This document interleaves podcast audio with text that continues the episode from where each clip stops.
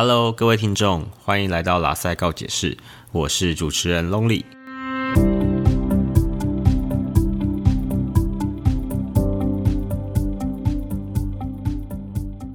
耶，今天是假第一集，要来跟各位听众聊聊我的 Podcast 主要是做怎样子的性质与内容。首先呢，大家看到我的 Podcast 名称啦 PSY 告解室，PSY 到底怎么念呢？PSY 念赛。就是那个赛大叔，刚南 style 的赛大叔的那个字念赛。那为什么是 P S Y 呢？是因为我自己是学心理学的，心理学的英文叫做 psychology。我们在学校，通常都会用 P S Y 当做 psychology 的简写。会取这个名称啊，主要是因为我从大学到研究所到出社会，大概念心理学应该有个个八九年以上了。好了，换了比较好听的说法是啊，接受这个心理学的陶冶。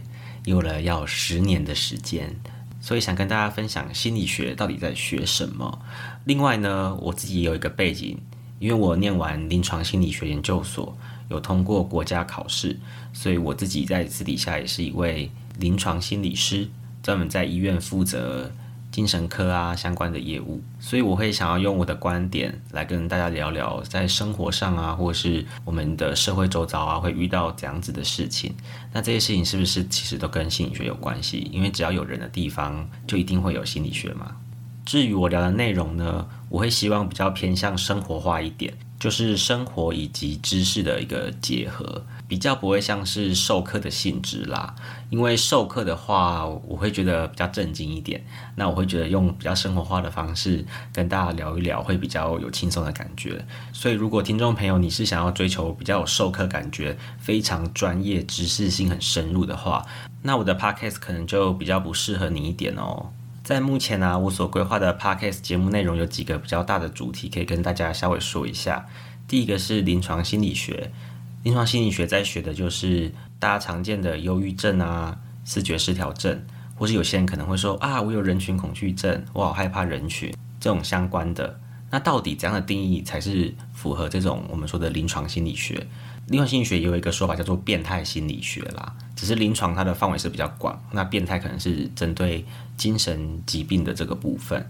所以有些人可能也会问说，那我洁癖到底是不是强迫症，或是诶那个人到底是不是反社会人格啊？这样子相关的主题啊，我可能会配合着时事去说，或是请我的朋友或相关领域的专家来说。不过我觉得邀请到专家可能比较难，因为我在录音的地方是比较乡下的地方，可能要一起合作的机会是比较少一点。那如果说有相关的专家真的很有兴趣，大家来合作的话，那或许可以私讯一下哦，或者是传讯息给我啊，写信给我都没有问题。第二个大主题啊，就会跟大家聊聊心理学与时事和生活中我们常见。的事情，我举一些例子，比如说歧视啊，或是对人的印象是怎么形成的，那霸凌啊，或是这个人格特质有哪一些，以及刻板印象，或是你要如何说服别人？大家有没有常常在路上遇到那个可能是直销或是保险的？诶，请你填个资料，就一填之后不得了了，后面会有一大堆的事情要做，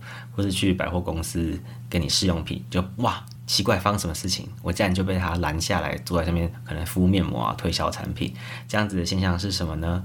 然后还有一些可能是人为什么要比较？比较常可见呐，有时候你的好朋友都跟你比较哦。有一句话有没有听过？就说有时候你最好的朋友有可能是你的假想敌，这是怎么回事呢？另外呢，有些比较更有趣的是，有些人会想问：星座是心理学吗？算命是心理学吗？心理测验好好玩哦。可是心理测验真的是如你想象中那个样子吗？在之后的单元可能就会分次的跟大家介绍看看。接着第三个主题是心理学与爱情，这个主题应该是大家最想要了解的，因为我自己也觉得这种爱情的状况啊，在生活中真的太常见了。人因爱而活，对吧？爱跟电影，爱跟你的人生都有非常多的关系。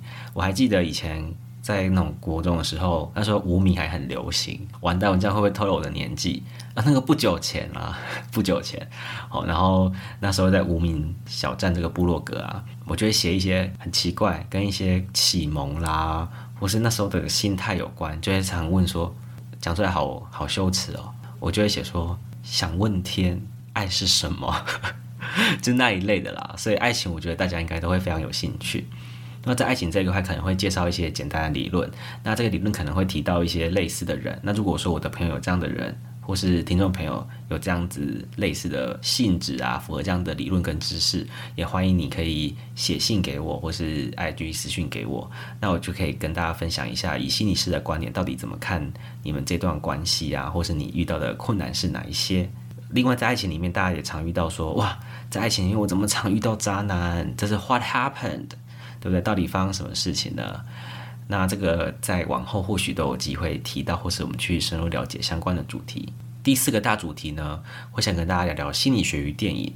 那我称这个单元叫做赛电影，所以我们就会谈论很多我看过的电影的观后感，以及我在里面到底看到心理学有相关的东西是什么。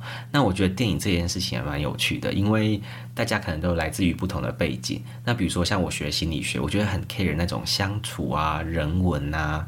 个性啊，或是一些细节啊，一个人的变化、发展等等的。但是我朋友他可能是学可能摄影，或是他是在电视台工作过，那他看到角度不同，他可能看到是这个运镜啊，这个手法啊，所以我就觉得，哎，真的蛮有趣的哦。就是我们人是非常多样性的，那如果我们能够多多集结不同的观点的话，从不同角度去看一件事情，挺有趣的啦。那接下来呢？第五个单元叫做告解时间，就是哦，发的我有罪，但你们没有罪啦。可能是有一些生活上的疑难杂症。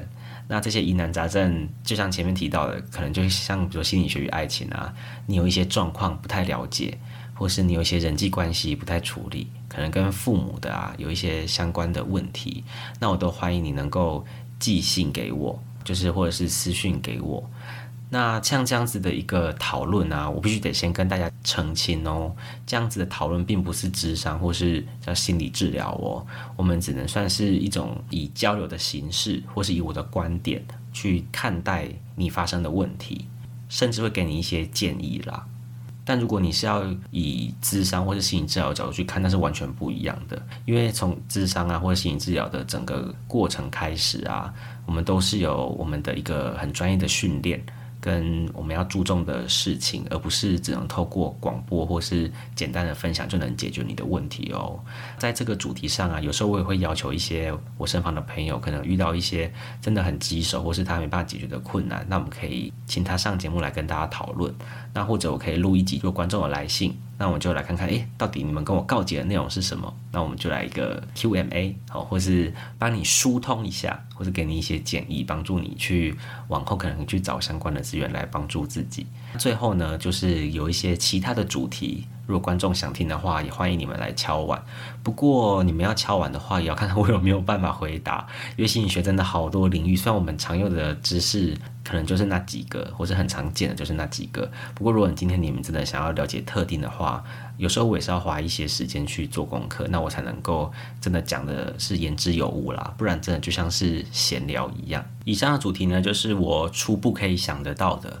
不过在这边，我要先跟大家告解一下，我有罪，因为我是第一次录这个 p o c a s t 所以对于一些可能设备啊，或是软硬体啊的使用上面，没办法真的像专业的用的这么好。当然，我会希望说，各位听众你们编小力一点，如果你们听到哪个哪些地方可能需要调整啊，你们可以跟我一些技术上的建议，那我会比较好能够去调整一下，看能不能把品质做得越来越好。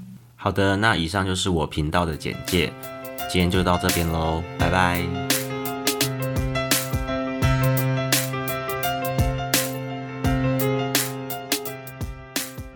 嗨，各位听众，我又回来了，本集已经结束。如果你喜欢我的 podcast，欢迎你像老鼠会一样一个就一个帮我分享出去，也可以评论或是私讯给我你的看法哦。另外，如果你听完我的节目觉得很有收获，也非常欢迎你抖内给我。一笔斗内一世情，拜托拜托，开玩笑啦！拉塞告解是，我们下次见，拜。